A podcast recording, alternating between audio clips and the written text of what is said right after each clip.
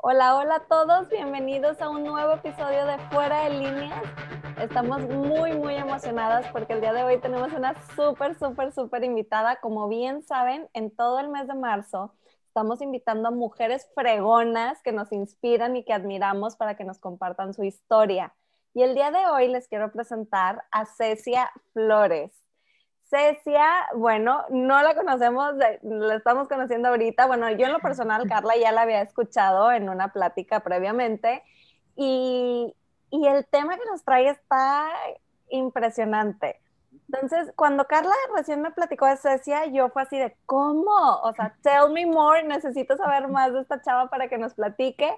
Y pues bueno, en vez de que yo la presente, a mí me encantaría que mejor ella eh, nos platique quién es, qué hace y pues bueno, y, ahí vamos ya dando, avanzando sobre la marcha. Entonces, Cecia, bienvenida, muchísimas gracias por estar aquí con nosotros, porque sabemos que te estás desvelando, porque no está aquí en México, está en, en Inglaterra. Entonces, gracias, gracias por cedernos este espacio.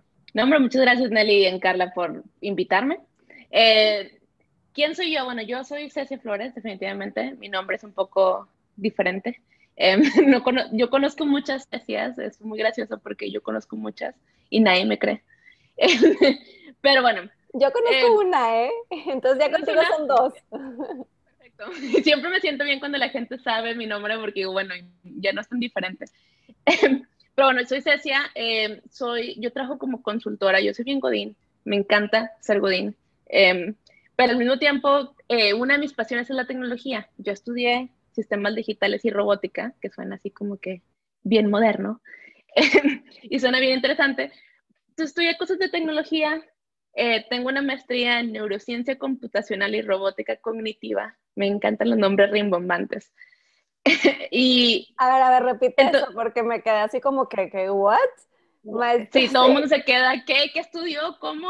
Sí, soy, tengo una maestría en neurociencia computacional y robótica cognitiva que tiene que ver con la parte de cómo los humanos piensan, la parte de cómo los humanos toman decisiones y cómo eso lo podemos traducir en algoritmos computacionales para hacer cosas como robots o como ah, inteligencia artificial y cosas más así elevadas y locas. Em, soy una ñoña interna de corazón y, y, me encanta esto, la tecnología.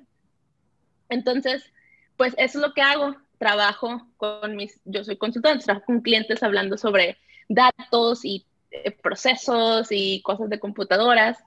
Y al mismo tiempo, pues aprendo a utilizar eh, instintos o eh, pensamientos humanos en cómo, cómo puedo traducir eso entre algo tecnológico, algo real, algo computacional, ¿no? Entonces, eso es lo que soy. Sí, vivo en Inglaterra, me mudé el año pasado para acá y ha sido una experiencia interesante. En plena pandemia, sin miedo al COVID. Eso. la verdad sí con miedo, pero sabiendo que nuevas aventuras siempre son buenas. Entonces ahora estoy acá disfrutando del frío, de la lluvia, de, de la neblina todas las mañanas. y es diferente, la verdad sí es muy diferente. Pero bueno, eso, eso es lo que yo soy, así como que en rasgos súper amplios. Cecia, gracias por de verdad compartirnos esto. Y quiero compartirles un poquito. Yo escuché a Sassy en una plática de Speaker Nights, donde ella nos cautivó a todos los que estábamos ahí, porque dijo que justamente los aparatos electrónicos, que quiero que vuelvas a platicar esto, Cecia, porque de verdad que está impresionante, están diseñados con la voz de los hombres y no con las mujeres. Entonces, a ver, Cecia, vuélvenos a retomar este tema de qué trata y cómo funciona. Sí, fíjate que algo que, que, no sé, todo el mundo tenemos tecnología. Yo tengo mi celular, le hablo a Siri, tengo un Google Home en mi casa al que le hablo todas las noches y le digo, ponme música para dormir, ponme una alarma. Eh, tengo aparatos por todos lados en la casa, ¿no? Y estamos muy acostumbrados a hablar con ellos y a recibir información, pero yo tengo un problema muy interesante, que cuando yo en la noche le hablo a mi, a mi Google Home en mi cuarto, a veces no me escucha o no me entiende. Eh, cuando mi esposo les habla, inmediatamente lo entiende. Y entonces, a ver, tu esposo es extranjero, ¿verdad? Mi esposo es extranjero, mi esposo habla inglés de forma nativa. Eh, yo pensaba justamente eso, pensaba, bueno, a lo mejor es el acento. Que sí, sí es, sí es el acento también. Pero también hay un asunto que, porque me empecé a obsesionar con el asunto de por qué a mí no me escuchaba y por qué a mí no me entendía. Y entre, entre las búsquedas de internet y lo que pudiera hacer, me di cuenta que había muchas mujeres quejándose de lo mismo. No es un asunto de yo estoy loca, porque a lo mejor sí lo estoy, pero no estoy tanto. Me di cuenta que había más mujeres que reportaban en estudios eh, que sus dispositivos no les entendían. Y entonces estamos hablando de un asunto en el que cuando las máquinas, cuando las cosas están hechas para entender ciertos aspectos de la voz humana, por lo general la voz del hombre es más fácil de programar. ¿Por qué? Porque las mujeres tenemos rangos más amplios de frecuencia. Entonces nuestras voces suben y bajan muchísimo más y hablamos mucho más agudo. Los hombres tienen rangos mucho más sencillos. Entonces, es muchísimo más fácil programar un aparato para entender una frecuencia masculina a entender una frecuencia femenina. Y si a eso le agregamos que las personas que programan estas cosas y que las entrenan para aprender a distinguir palabras, eh, voces y todo, por lo general son hombres blancos y, y es es lo genérico en tecnología. Es el hombre blanco, es el genérico que trabaja en las empresas grandes. Entonces, todas las demás minorías, que tampoco son minorías cuando lo piensas en el, esquema del mundo, 50% de tu población son mujeres, pues no es una minoría. Sí, no es un nicho definitivamente. No es un nicho, pero termina siendo un nicho en tecnología. Entonces, imagínate que los aparatos siendo entrenados con ese tipo de voces, con ese tipo de esquemas, con esos acentos, entonces provoca un, asunto discriminatorio, o podríamos, porque yo lo llamaría un asunto discriminatorio contra la gente que tiene acentos específicos y contra la gente que tiene frecuencias como nosotras. y entonces este esto es así como, a mí me explotó el cerebro cuando lo pensé, porque yo trabajo en tecnología y es cierto, yo estudié con la mayoría de las personas, mis compañeros eran hombres.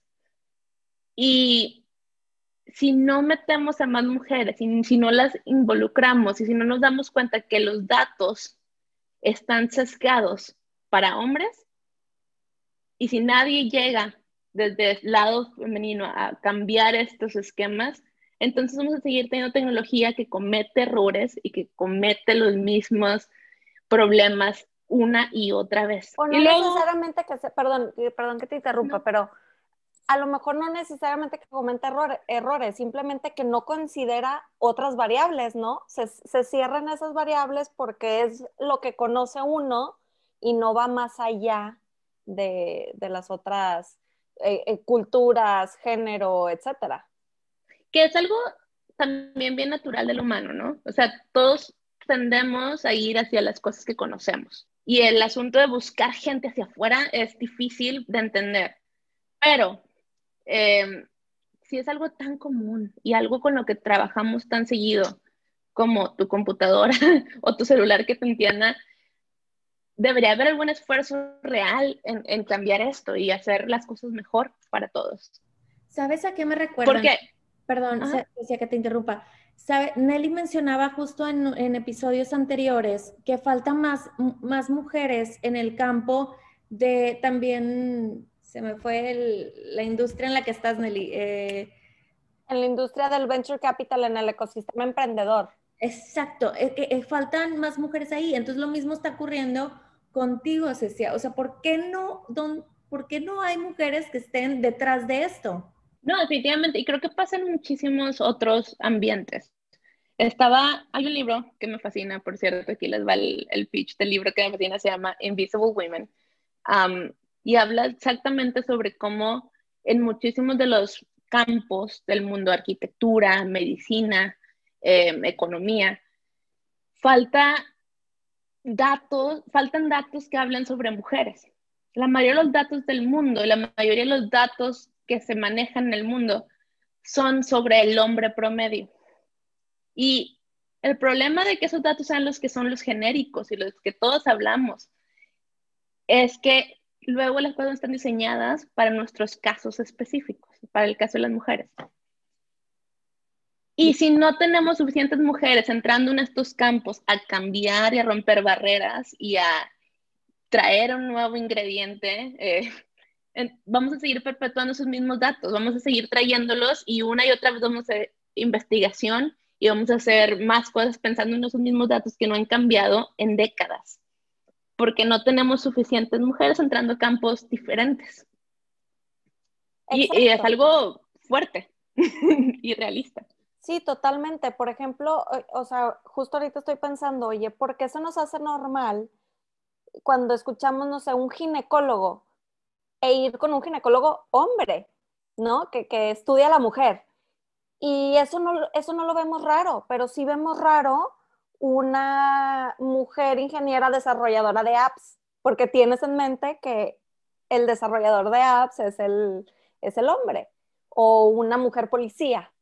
O sea, ¿cómo rompes esa, es, esa brecha de por qué ciertos roles sí los ves raros cuando una mujer está eh, en eso, cuando en, otro, en otros no? Como dices tú, hay que incentivar a que más mujeres eh, se involucren en esas industrias porque eh, la aportación es igual de valiosa que la de un hombre. Claro, totalmente. No, y, digo, luego también tenemos, por ejemplo, lo que decías de, es importante tener más mujeres entrando a estos ambientes. Entre otras de las muchas cosas malas en tecnología que han pasado, em, alguna vez en la vida, em, algunos años atrás, Amazon intentó hacer un algoritmo para saber a quién contratar de manera, em, de manera abierta, sin tener que ver el currículum, sin tener que leer nada, simplemente procesar toda la información y mandarla a, a, una base de datos y ver quién es el mejor candidato. Ahora, ellos utilizaron currículums que han recibido durante los últimos 10 años, lo cual, quiero aclarar, que la mayoría de los currículums que se reciben en una empresa de tecnología son de hombres y la mayoría de los currículums que van a pasar son de hombres. Entonces, esa tecnología basada en datos que están sesgados, lo único que vas a lograr hacer y lo único que lograron hacer ellos fue perpetuar el estereotipo de solamente pasar a los hombres. Incluso la tecnología aprende sobre los datos. Entonces, si no hay suficientes mujeres aplicando trabajos diferentes, aplicando trabajos como tecnología, es muy difícil hacer un cambio hacia adelante. Y, y son cosas aprendidas de la infancia, ¿no? O sea, como tú dices, cuando tú piensas en un policía, por lo general piensas en un hombre. Cuando piensas en una enfermera, piensas en una mujer. Y entonces las mujeres son las que dan cuidados y los hombres son los que hacen cosas fuertes, toman decisiones. Eh, si tú piensas en un CEO, ¿en quién piensas? Claro. Y, y es un asunto. Claro. ¿Y cuántas CEOs mujeres hay? Muy pocas, lamentablemente. ¿Por qué? Porque nuestra mente pensamos, las mujeres pues no están, no están hechas para eso, tienen familia, son son cosas que son personas que se dedican al cuidado, al amor, a cosas caritativas. Regresando a las asistentes personales, ¿por qué crees que Siri es mujer? ¿Por qué crees que Google es mujer? ¿Por qué crees que Alexa es mujer? Porque las mujeres son las que toman los apuntes, la que me recuerda la agenda del día, la que me levanta, la que me dice cosas bonitas. Ay, wow, es que ahora todo me hace sentido, claro. Claro, claro. Y justo en hace dos episodios que estábamos compartiendo, yo, anécdotas de, a lo que nos hemos enfrentado en el ámbito laboral como mujeres. Y dices, oye, a veces tú eres la única mujer en la sala y voltean a verte a ti de, oye, eh, ve a sacar copias, ve a, traer el café. Dices, ¿por qué? Bueno, porque el hombre está con esa idea de que eh, la mujer es, que, es la que toma ese rol y al estar ahí presente se le atora esa tarea y dice, ¿a quién volteo? ¿Quién le hago? Bueno, tú, tú, tú eres la que más se parece a, lo que yo tengo en mi mente de ser una asistente, bueno, tú ve y haces eso, ¿no? Pero, híjole, te estoy así como, wow, blow my mind. Internalizado, es, está internalizado el asunto. Yo alguna vez le pregunté a unas personas con las que, eh, con las que estaba hablando del mismo tema y les dije, eran todos hombres en esa audiencia y les conté de este asunto de por qué creen que las, que las asistentes personales son mujeres. y todos me dijeron, no, es porque por ejemplo, yo me siento más tranquilo hablando con una mujer. Y, y nadie lo entendió y, y en mi mente estaba el punto de por qué no entiendes que esto es un asunto de género y es un asunto que se tiene que tratar y que, que, tiene que cambiarse. No es porque la voz femenina me hace más tranquilo, no. Es porque estás acostumbrado a que la mujer es la que toma las notas y que la mujer es la secretaria. Eso tiene que cambiar. Estamos en el 2021 ya. Cambiemos ese chip, cambiemos esa mentalidad. Todos tenemos la misma habilidad y la misma posibilidad de tomar las notas. Yo no tengo que tomar las minutos en una junta, tú también las puedes tomar. Claro, sí, definitivamente. Oye, Cecia, ¿y cómo ves cómo, cómo está jugando hoy en día el, estas nuevas generaciones, estas nuevas mujeres, futuras líderes? ¿Cómo ves que está cambiando ese interés también por la tecnología? ¿Crees que eh, se está, ha, habido más involucramiento en, en, estas industrias o tú crees que todavía estamos muy lejos? ¿Identificas tú que has estado eh, trabajando con múltiples culturas y países? eh, notas un interés más de, de, algún país que de otro? ¿Cómo se encuentra México, Latinoamérica, las mujeres en, en, estos temas? Fíjate que es algo bien interesante. Yo reviso, yo ayudo en reclutamiento y reviso currículums y he revisado currículums en México y en Europa.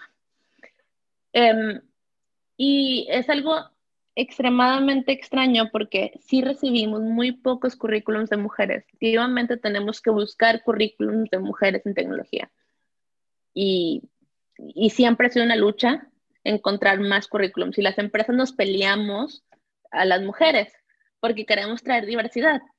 Entonces, si eres una mujer en tecnología, estás en ese momento mágico en el que muchas empresas van a quererte contratar, lo cual es muy bueno para ti como, como sí, persona. Las traes de ganar. Pero el chiste es que sí. no te contraten nada más por fachada, ¿no? Porque ah, no. cumplir una palomita, palomear así el check, tengo mujeres, ¿no? O sea. Sí, no, eso, eso, también es. Hay mucho, y fíjate que en México hay mucho talento de, de, mujeres que están trabajando y estudiando en tecnología, hay muchísimo talento. Me atrevería a decir que México es uno de los países en los que estamos más avanzados en eso. Eh, porque, bueno, al menos, por ejemplo, en Monterrey el mercado laboral de tecnología es bastante amplio y el mercado de mujeres que estudian, aunque sí siguen siendo números muy, muy chiquitos a comparación de lo que quisiéramos, eh, al menos hay, al menos puedo encontrar unas 10 al año, cuando en muchos otros estados de la República no hay ninguna. Yo alguna vez en el, intentando buscar en universidades, me decían, es que no hay ninguna, no tenemos ninguna mujer estudiando nada de computación. Y es una realidad muy real y está en, en todos los países. No es un asunto simplemente de México, es un asunto genérico, lo cual es bastante extraño, porque al inicio la, la computación, las mujeres eran las que estudiaban eso. Cuando hablamos de la computadora, la ENIAC, la supercomputadora, si alguna vez vieron la película esta de las mujeres que llevaron el, el, la cosa a la NASA, al, ah, al, sí, sí, de sí. la NASA. Sí, Hidden Women, uh, no me acuerdo cómo se llama exactamente. Hidden Figures. Hidden no sé. Figures, sí.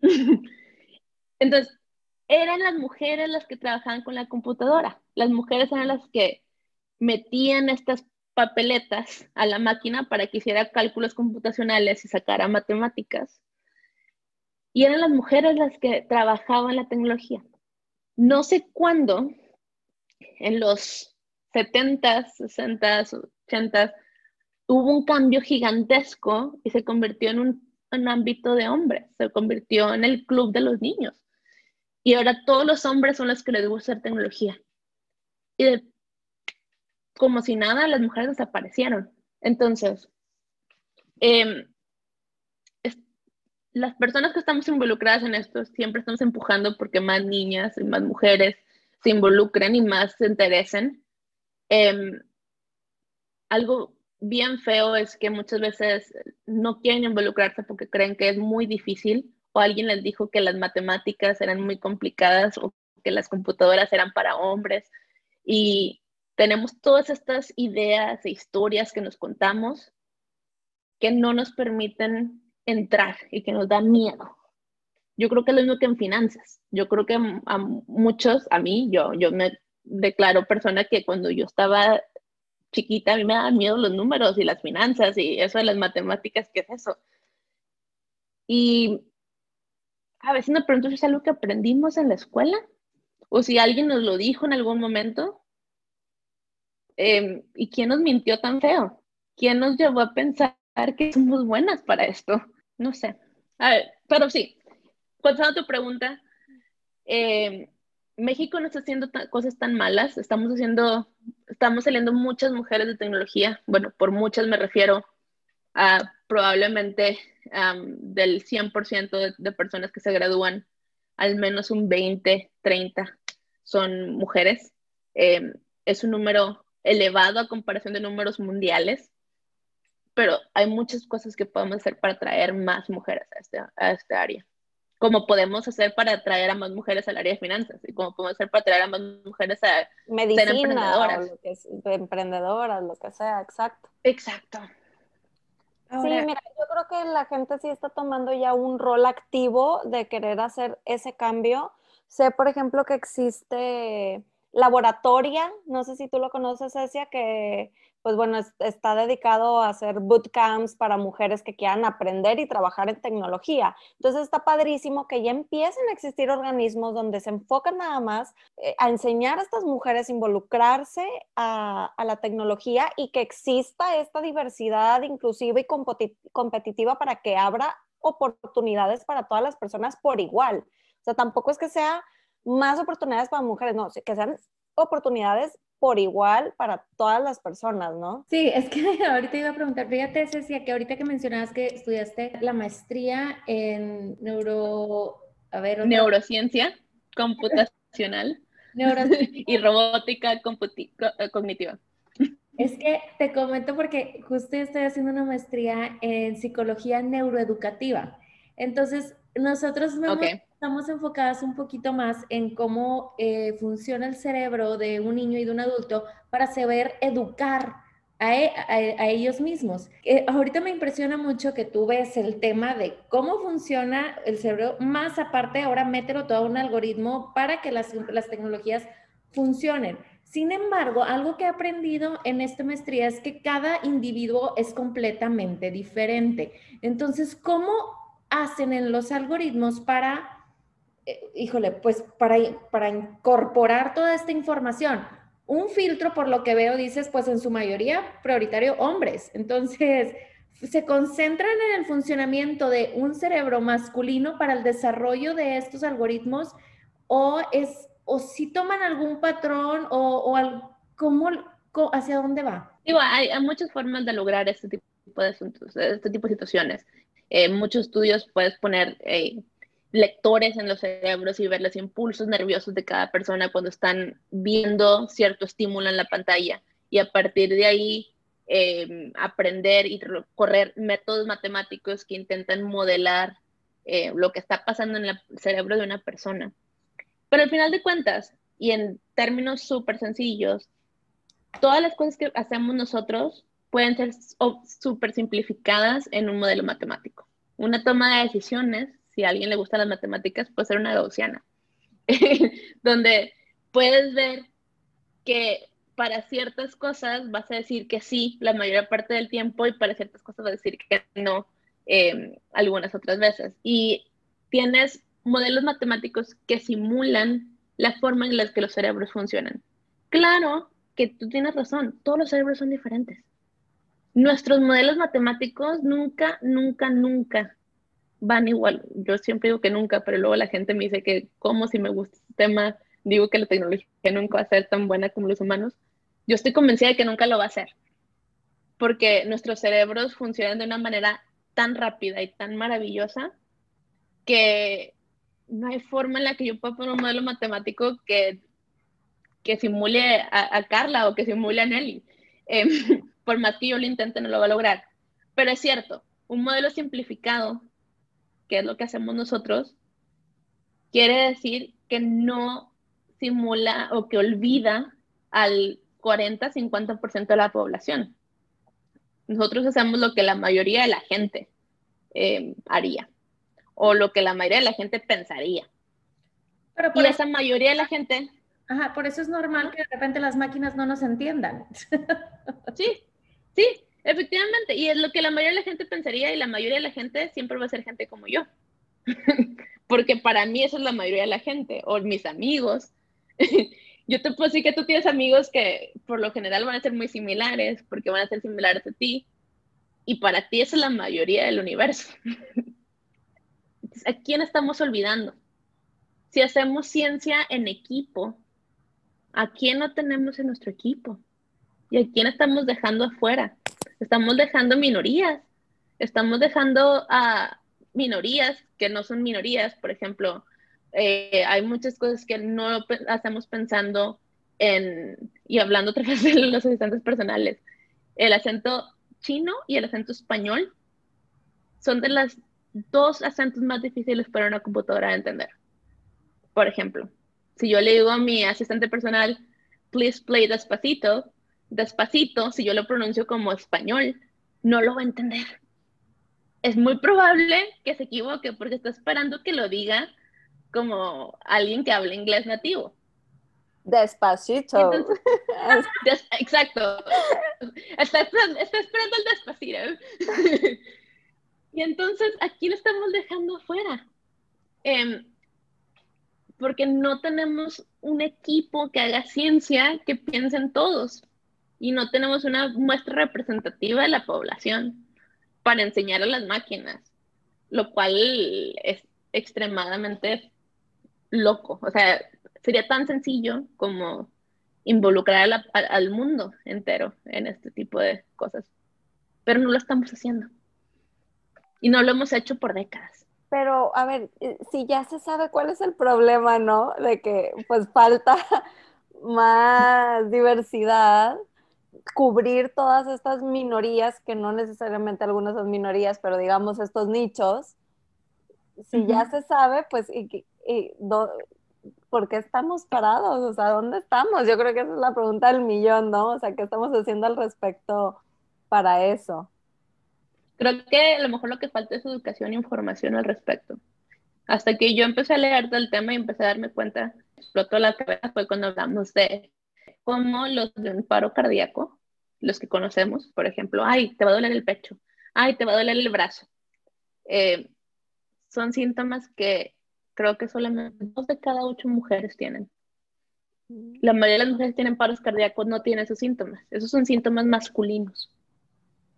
Wow, eso sí tampoco tenía idea. Entonces, ajá, imagínate que tú, estás esperando que te va a dar, que si te va a dar un paro vas a darte cuenta porque te duele, cuando no es cierto. Tú tienes otros síntomas porque eres mujer, pero la información que sale hacia afuera no es esa, porque no hay suficientes estudios, porque no hay suficiente información al respecto, porque a nadie le ha interesado, supongo yo, hablar al respecto. Y entonces seguimos tomando medicinas con dosis probadas principalmente en, cuerpos masculinos. Eh, seguimos hablando de síntomas que son principalmente para cuerpos masculinos ¿Y nosotras dónde quedamos? Porque el 50% de la población también ocupa datos y también ocupa información y también ocupa ser tomado en cuenta. Sí, definitivamente. Qué interesante todo esto lo que mencionas, porque ahorita estamos hablando del tema eh, eh, de la tecnología, sí, pero cómo esto se impacta en todas las industrias, literal, o sea, estamos hablando de, de, de salud, que bueno, ahorita lo estamos viendo, es un tema muy, muy importante. Entonces, qué mejor que enriquecernos con la mayor información posible en todas las industrias para porque también eso impacta en la economía, en el tema financiero, en, la educación, en todo. Y es que imagínate lo que viene, en el también, o sea, todo lo que va hacia el futuro o sea, dicen que, pues, más bien, todas las tecnologías que se van a ir implementando, y si continuamos con este patrón, donde todo está programado en base a la voz del hombre o a la voz del... del masculino. Exacto, todo esto. Imagínate cuando el día de mañana una doctora esté en una operación o, y que, que todas en, con asistencia de robots dando instrucciones, pero no, se llegue a trabar por, el por estos, estos sencillos temas que ocurren detrás de las tecnologías. O sea, yo creo que sí es algo como para crear conciencia este episodio de todo lo que, de lo que está pasando detrás que no sabemos, e incluso en el tema de la mercadotecnia, donde que supuestamente si tú vas caminando y en las calles, los panorámicos te van a empezar a arrojar lo que tú es, lo que tú estás pensando, lo que tú quieres ver, etcétera, pero también basado en qué, basado en quién. Entonces, yo creo que sí es algo que debemos de conocer, estar conscientes y ver cómo podemos empezar a tomar acción con pequeñas acciones. Como dice Cecia, Cecia, una de las cosas que le apasiona, si no me equivoco, también es el tema de la educación eh, para niñas e, e, invitarlas, incitarlas en el mundo de la tecnología, ¿verdad, Cecia? Sí, sí, sí, súper apasionada con esa parte. Eh, me he encargado de, trabajar en diferentes proyectos en los que enseñamos a niñas a programar, a crear sus apps, a entender lo que es la tecnología, eh, la lógica, yo soy una convencida de que todas las personas en este mundo deberíamos de aprender lógica y una de las formas más fáciles y más divertidas de aprender lógica es programación. Y creo que la programación es para todos y para todas. Entonces me involucro en todo lo que puedo que tiene que ver con enseñar a las niñas a acercarse y a entender cómo pensar de forma estructurada y cómo tomar decisiones de forma lógica. Eh, mi mamá estudió filosofía mi mamá es una experta en lógica, eh, en cognición. Y yo lo traduzco a todo el mundo debemos de aprender ese tipo de cosas, porque eso nos ayuda a tomar mejores decisiones, a ser personas mucho más estructuradas en la forma en la que hacemos las cosas. Y nos ayuda mucho a resolver problemas. Yo creo que la programación, aunque no te dediques a esto, te enseña a resolver problemas. Te enseña a hacer paso uno, dos, tres, y hacer una línea y tomar una decisión y tomar un caminito y creo que eso es lo que eh, más me apasiona, ¿no? enseñar a las niñas a que, una, ellas pueden pensar de esta forma, y dos, la tecnología es para todos. Y si alguien les dijo alguna vez que no es, esa persona se calle porque las mujeres, las niñas, claro que es para ellas. Claro que nosotros podemos hacer cosas bien padres. Y claro que si tú quieres darle rosa a una app y es que toda se vea bien bonita y que tenga brillitos, dátelo. siempre las niñas se me asustan porque me dicen, es que le quiero poner bonita y ser colorida. pues tú dedícale todo lo que quieras al diseño, dadlo, hazlo, hazlo bonito, pero hazlo, aprende. Em, la tecnología es para todos, hay tantas cosas nuevas, la gente puede trabajar en, hay robotcitos de Legos que puedes ir armando, hay eh, aplicaciones para celulares, todo tipo de aplicaciones celulares para aprender a programar. Los niños pueden aprender estas cosas y es algo que creo que deberíamos de poner en parte del currículum básico, enseñarles cómo llegar a la programación, la ciencia, a las matemáticas a partir de algo que vean funcionar. Sí, o sea, la programación que se vuelva ya como algo básico en la educación, así como es el tema de español, el tema de historia, el tema de finanzas, bueno, el tema, eh, o sea, la materia de tecnología y programación debe de estar ya parte de la canasta básica del, portafolio de educación, ¿no? Oye, Cecia, y ahorita mencionabas que, eh, eh, que si eres mujer y estás dentro de la tecnología, este es tu, tu, momento, ¿no? Porque estás en la mira de todos. Pero cuando tú empezaste, ¿cómo fue? ¿Fue, se te abrieron las puertas fáciles o, o había esa incertidumbre o te sentiste juzgada porque pues e, eras mujer, sentiste algún tipo de discriminación? ¿Cómo fue? ¿Hace, que, hace cuánto te graduaste y, y platícanos cómo entraste a este mundo laboral? Yo me gradué en 2014, se siente cada vez más lejos. Y obviamente sí, sí es difícil. Em, imagínate estar en salones donde eres la única mujer. O si hay otra, eh, por ejemplo, yo, yo entré a una carrera donde éramos cinco mujeres el primer semestre y poco, pusimos menos. Y yo empecé a ver a mis amigas salirse em, y cambiarse de carrera. Y yo empecé a ver cada vez menos gente hasta el punto en el que yo fui la única mujer que se graduó en mi semestre. Hubo otra persona que se graduó un semestre después, pero al final de cuentas éramos las únicas dos que estábamos en las mismas clases todo el tiempo y todos los demás eran hombres. Entonces, obviamente, si te sientes intimidada ante ante tanta masculinidad y tanta testosterona navegando por los salones. Discriminada en sí, creo que gracias a Dios todo estuvo bien. La verdad es que a mí no me fue, no me fue mal. Mis compañeros eran personas, son personas muy buenas y que siempre nos aceptaron. Pero obviamente sí hay una barrera y hay un asunto de el, el, el, síndrome del impostor, que creo que mucha gente estamos familiarizados con el concepto, pero ese sentimiento de que no eres suficiente.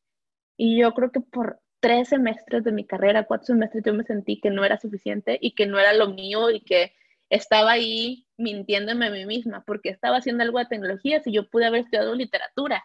O, y ese sentimiento de no suficiente para lo que estoy haciendo y no, no dar el ancho. No porque fuera una mala estudiante, sino porque a lo mejor era un, era un estudiante promedio. Pero entonces yo me sentía con el legado de, aparte soy diferente. No, no nada más soy el promedio, pero aparte soy la diferente. De sí es difícil.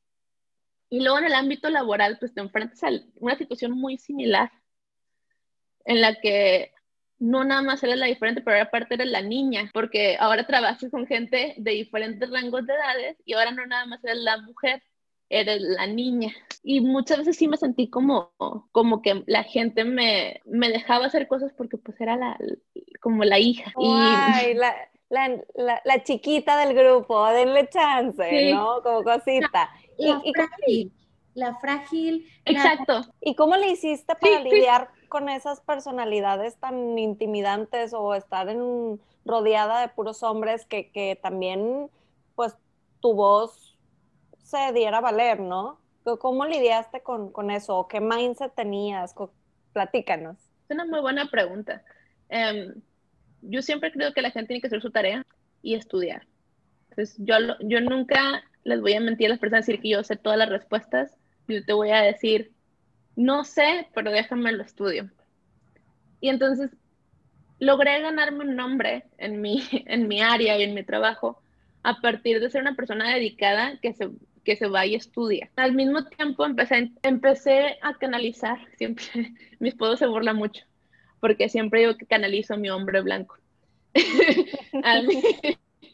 porque yo me di cuenta, yo trabajo con mucha gente extranjera y trabajo con mucha gente americana que tomamos en cuenta que yo trabajo en un segundo idioma, yo trabajo en inglés, hablando todo el día en inglés. No nada más tengo la mujer, la niña, pero también tengo la extranjera y la mexicana. Y intento ser lo más valiente que pueda. Y a lo mejor, para eso el mute, el botón de mute es muy valioso. Cuando hablas tienes que sonar seguro. Y cuando estás en mute puedes llorar, hacer, yo llegué a llorar literalmente en llamadas, poniéndome en mute, llorando y regresar y decir, yo sé lo que estoy haciendo. Y cambio mi voz y cambio mi estilo y me convierto en una persona que sabe lo que está haciendo. Porque si yo no me la creo, ellos no me la van a creer. Y, y fake it till you make it. A lo mejor al inicio de tu carrera, you'll fake it till you make it. Pero ahora yo me la creo, porque nadie va a venir a darme porras y decirme, ah, muy bien, mijita, lo hiciste muy bien. Mi mamá a lo mejor lo haría, pero mi mamá no trabaja conmigo. Entonces, yo necesito solita empujarme y, no tener miedo, perderle el miedo a la gente, ¿Qué es lo peor que puede pasar. te equivocas. Todos nos equivocamos, todos cometemos errores. Humanos, entonces, equivócate.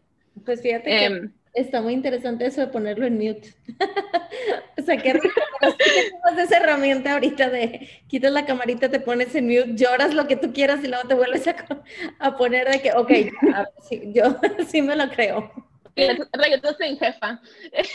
No, digo, no, no, lo recomiendo. No recomiendo que se queden en el lugar donde estén llorando. Quiero aclarar. Pero es un asunto de, a lo mejor a veces, o sea, nuestras emociones son reales y nuestros miedos son reales porque por algo están ahí. Pero cómo logramos sobreponernos a ellos es importante. Y si tu técnica por un, por un día es ponerte en mute y gritar, en estrés y luego regresar a tu llamada, está bien porque tus emociones son reales, tienen que salir. Em, si otro día es no poner tu cámara y estar en pijama todo el día disfrutando un helado o lo que quieras, porque esa es tu forma de sacar tus emociones, sácalas. Lo que no debes de dejar es que te paren, porque a mí yo tengo muchos miedos y muchas inseguridades y obviamente tengo un grupo de personas que es muy diferente a mí con los que trabajo. Claro que son intimidantes y claro que me intimida estar enfrente de un grupo de gente que son 10 años, 20 años más experimentados que yo, pero lo que tienes que hacer es sobreponerte y ni modo, ya estás ahí. Buenísimo, Cecia. Muchas gracias por esos tips tan, tan valiosos. La verdad es que me identifico muchísimo contigo porque yo también soy la, la, única mujer del equipo con el que trabajo, la más chiquita y de uno de mis equipos también soy la única mexicana. Entonces creo que eh, me siento muy identificada con todo esto que dices, pero pues también eh, tener siempre en mente que por algo estamos ahí, ¿no? O sea, tenemos esa, esas habilidades, somos capaces y estamos ahí por algo, ¿no? Por, por, nuestra trayectoria y nuestro esfuerzo y nuestro tiempo, dedicación y todo. Oye, Ceci, y ya para ir cerrando, ¿qué le pudieras recomendar a esas niñas que, que quieren empezar a estudiar tecnología, pero que a lo mejor no tienen los recursos o no tienen el apoyo de sus papás, porque pues quieras o no, pueden a lo mejor decir, no, eso no es, no es para niñas. ¿Qué, qué, qué pudieras decirle a esas, a esas chavitas que, que, están por entrar a este mundo laboral o que apenas van a ingresar a la carrera y, y se quieren dedicar a esto? Creo que lo primero es, si de verdad quieres hacer algo, tienes que hacerlo, porque no, no quieres llegar a una edad en la que luego veas hacia atrás y digas, yo pude haber hecho tantas cosas y no las hice. Y claro que sí, sí es difícil y es difícil entrar en un mundo cualquiera y tecnología siendo uno de ellos en los que no hay tantas mujeres, sí es difícil y es, es complicado y cuesta trabajo y cuesta tiempo adaptarse, cuesta trabajo convencer a toda tu, tu familia, amigos, toda tu cadena de soporte de que puedes hacerlo, pero si tú crees que lo quieres hacer y lo quieres y quieres llegar a ello, claro que lo vas a lograr. Es un asunto de, de voluntad y de dedicación. Todas las carreras, todas las cosas que puedas estudiar son difíciles. Yo no creo que una carrera sea más complicada que otra. Em, yo no creo que la ingeniería o la licenciatura te haga diferente. Todas son muy difíciles, todas tienen algo complicado. Pero al final de cuentas, si no lo intentas, no vas a saber cómo te hubiera ido. Yo, yo entré a tecnología pensando si no me va bien y si no me gusta, me cambio otra cosa. Y terminé amándolo y terminé obsesionada con muchos este, asuntos de tecnología. ¿Por qué? Porque me di cuenta que era buena para ello. Yo creo que más que decirle a la gente, a los niños, cómo involucrarse más, también hacia los papás y a los maestros que tienen la tarea de recordarles a sus niños y recordarle a las personas con las que trabajan que ellos pueden. Yo entré a tecnología porque una maestra mía de programación alguna vez me dijo, tú eres buena para esto. Cuando yo realmente no lo creía. Yo odiaba esa materia. Bueno, no lo odiaba, pero yo estaba atemorizada por esa materia hasta que esta maestra me dijo que yo era buena para ello. Y ese empujoncito extra, ese empujoncito de creo que tú sí puedes, hace la diferencia. Entonces, sí, si eres una niña, una adolescente, una persona que trabaja en tecnología y quiere seguir estando en esto, está bien padre. Es, una, es un área tan bonita y tan amplia en la que te puedes dedicar a hacer machine learning, te puedes dedicar a hacer, puedes dedicar a hacer aplicaciones, machine learning, lo que tú quieras. Data science, que es lo, lo nuevo de hoy, que es lo que todo el mundo quiere hacer. Hay muchas áreas a las que te puedes ir, pero tienes que quererlo y tienes que dedicarte y tienes que aventarte. Si no te avientas, nadie te va a poder decir qué hubiera pasado. Buenísimo. sí, es todo. Yo creo, pero la verdad quiero, quiero hacer hincapié en que las personas, los adultos, somos los que debemos de incentivar a las niñas entrar. Los maestros, si eres maestra, esto es un asunto de darle esperanzas y, y, empuja a las niñas a trabajar en matemáticas. Diles que son buenas, no les digas que son buenas en la literatura. Digo, sí diles que son buenas en literatura, pero no les digas nada más eso. No son buenas nada más en español, porque les gusta platicar. Pero también son buenas para hacer problemas matemáticos. Pero si nadie nos lo dice, en nuestro cerebro seguimos internalizando esa historia de que no lo somos. Wow, a mí me dejaste realmente sin palabras y tienes tienes toda la razón. Y solo quiero hacer un breve paréntesis de aquí. Ahorita que mencionas eso de, decirle, incita a más niñas a realmente involucrarse, hay estudios que demuestran que las escuelas que son de puras mujeres tienden a graduar mayor porcentaje de mujeres que luego se dedican a ingenierías, tecnologías y toda esta rama. A cambio, los colegios que vienen de, que son mixtos, el número es súper bajo comparado con el otro. Y es precisamente por esto, porque a veces tenemos un tabú como maestras de decir, pues el niño muy bueno en tecnología, si tú eres bueno y felicitarlo un poquito más hacia esas áreas y a la mujer un poquito más para felicitarlas por el área creativa, por el área eh, lingüística o por otras áreas, ¿verdad? Claro que también hay de los dos, pero ¿por qué no la mujer, el área creativa en la tecnología? ¿Por qué no el hombre también? Pues sí, tal vez creativa, pero también en el área lingüística. No sé, es mucho que hay detrás, ¿verdad? Pero me encanta. Y por último, y, y ahora sí para cerrar, Cecia, ¿cuál es? ¿Qué le dirías a Cecia de hace 20 años, Nelly? ¿Es 15 años, 10 años? Sí, ¿qué le dirías a la Cecia de hace 10, 15 años para, si tuvieras 5 minutos con esa antigua Cecia para, pues, platicar con ella y decirle esos aprendizajes que has tenido con el objetivo de evitar eh, un tropiezo o un fracaso en un futuro, ¿qué, le dirías? Creo que lo primero sería que no tuviera miedo. Y para mí eso es algo muy importante. Tenemos muchos miedos.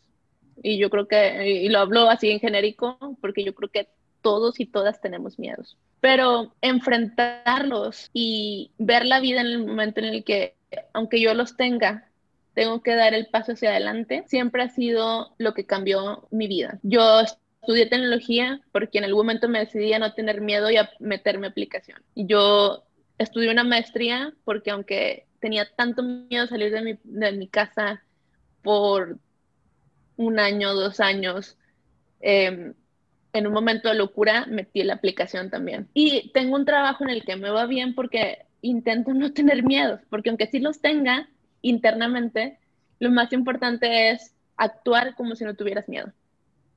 Em, creo que para mí eso ha sido lo más grande y lo que más me recordaría es, no tengas miedo, todo va a estar bien. ¿Qué es lo peor que puede pasar? Si cometes un error, si tomas un mal paso, siempre hay otra forma de, resolverlo. Si te metes a una carrera que no era lo tuyo, te cambias. ¿Qué es lo peor que puede pasar? ¿Perdiste un año? No lo perdiste, aprendiste algo diferente. Aprendiste temas diferentes, aprendiste algo de ti, no pasa nada. Eso es, para mí es el tema más grande que pudiera recordarme es no tener miedo. Y creo que lo otro sería ser consciente de, que las cosas son difíciles y el mundo es muy diferente. El mundo es diferente hacia afuera de lo que tú conoces. Yo me cambié de país dos veces. Bueno, viví en México, alguna vez me fui a vivir a Francia y ahora vivo en Inglaterra. Y el mundo es muy diferente. Y lo que me ha abierto eso es perspectiva. El mundo es diferente a lo que conocemos. A lo mejor estamos muy ciclados a nuestra vida normal y creemos que lo que es normal para nosotros, todo el tiempo en Monterrey, hasta a veces creemos que el calor es lo único que hay. Pero no, hay más cosas afuera. Y tener una mente abierta y estar dispuesto a aprender de los demás y a tener esta empatía es muy importante. Yo le recordaría a mi pequeña Cecia, yo le diría, Cecia, no tengas miedo, todo va a estar bien. Y no nada más todo va a estar bien, sino que tienes que ser valiente para salir al ver el mundo de afuera. Porque en el mundo afuera hay mucha gente muy interesante de culturas que tú nunca te hubieras imaginado, con pensamientos y habilidades y todo este tipo de detalles que nunca te hubieras imaginado están ahí y son tus amigos y son personas que son cercanas a ti y que te van a enseñar cosas diferentes y te van a ayudar a crecer y a convertirte en una mejor persona. Y yo creo eso es todo. Eso es lo que yo me diría. Y a lo mejor soy muy filosófica y muy así como amante al mundo. Cero, cero, me encanta, me encanta el tener la mente abierta para ver también otra perspectiva, conocer otras opiniones, otros puntos de vista, para esa forma también enriquecer y, y crecer no nada más en el tema profesional, sino en el tema eh, personal.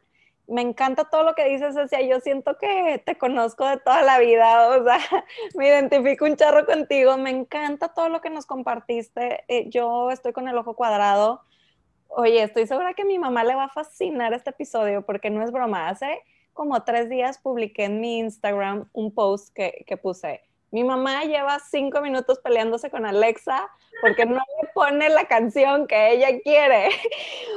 Y ahora le voy a decir, mamá, no eres tú, no eres tú. Es no. el grupo de, de ingenieros que, programaron, ajá, que programaron Alexa. No eres tú, estate tranquila. Es más, si quieren números, por cierto, porque tengo ciertos números, los anoté hoy en la mañana. Cuando una persona le habla a un asistente personal, el 92% que un hombre blanco americano le habla funciona. 92%. Hombre hablando inglés nativo. Una mujer americana blanca, 79%. Pasamos de un 92 a un 79% nada más por ser mujer. Nada, más para que te des una idea. Ya le bajamos el porcentaje. Sí. Y si hablamos de una mujer de raza mezclada, mixed race, baja a un 69%. Aún americanos, no estamos hablando de personas con acentos, no estamos hablando de personas, estamos hablando de gente que tiene a lo mejor algún acentito arriba y abajo, pero no un acento marcado como un idioma no nativo. Entonces, imagínate cada vez que le vamos agregando cosas, vamos bajando el nivel en el que nos entienden. Nada para que te quede así como que, claro, mamá, no eres tú, es el mundo. La tecnología no está hecha para ti. Bueno, está hecha para ti, pero no está hecha pensando en personas como tú, como tú. lo cual es una falla en el diseño. Pero entonces el, aparato está defectuoso, no eres tú, es el aparato. Me encanta, me encanta. Ay, Susia, muchísimas, muchísimas gracias por tu tiempo, por esta plática. Aprendí bastante, yo estoy fascinada. Eh, ahí luego te voy a andar buscando para que me digas, oye, eh, ¿qué, ¿qué plataformas luego puedo usar para desarrollar ahí un, un proyectito que tengo en mente, pero qué increíble, Carla. Adelante a hacer este cierre tan maravilloso. Cecia, pues muchísimas gracias por haber estado con nosotros el día de hoy. Fue un honor, Tajo. Seguro que nos llevamos más que una tranquilidad de pelearnos con nuestros aparatos electrónicos, sino también este conocimiento de hay que hacer conciencia y cambiar estos pequeños detalles desde incitar a las pequeñas a involucrarse en el mundo de las tecnologías. Muchísimas gracias, Cecia. No sé si quieras compartir alguna de las redes sociales donde la gente te pueda contactar para cualquier duda o comentario. Sí, si me andan buscando por ahí, mi nombre es Cecia, C-E-S-I-A, Leg, L-E-G-G-E. E. Todas las redes sociales estoy de la misma forma. Ahí me pueden encontrar. Bien. Em, y no, es súper placer hablar con ustedes. Me encantó hablar con ustedes. Las conozco toda la vida. Cuando quieran hablar de tecnología, cuando quieran hablar de cualquier cosa, avísenme. Claro y un gustazo, la verdad. Y si quieren hacer, desarrollar su app, ya tienen aquí a Cecia que les puede asesorar con muchísimo gusto también. Eh, no olviden que pueden... Siempre. Y, no olviden que pueden seguirnos también en nuestro Instagram de arroba fuera de líneas MX, donde ahí vamos a publicar también este, lo de redes sociales de Cecia por si gustan seguirla. Muchísimas gracias, Cecia. Gracias, Nelly. Y nos vemos hasta la próxima. Gracias.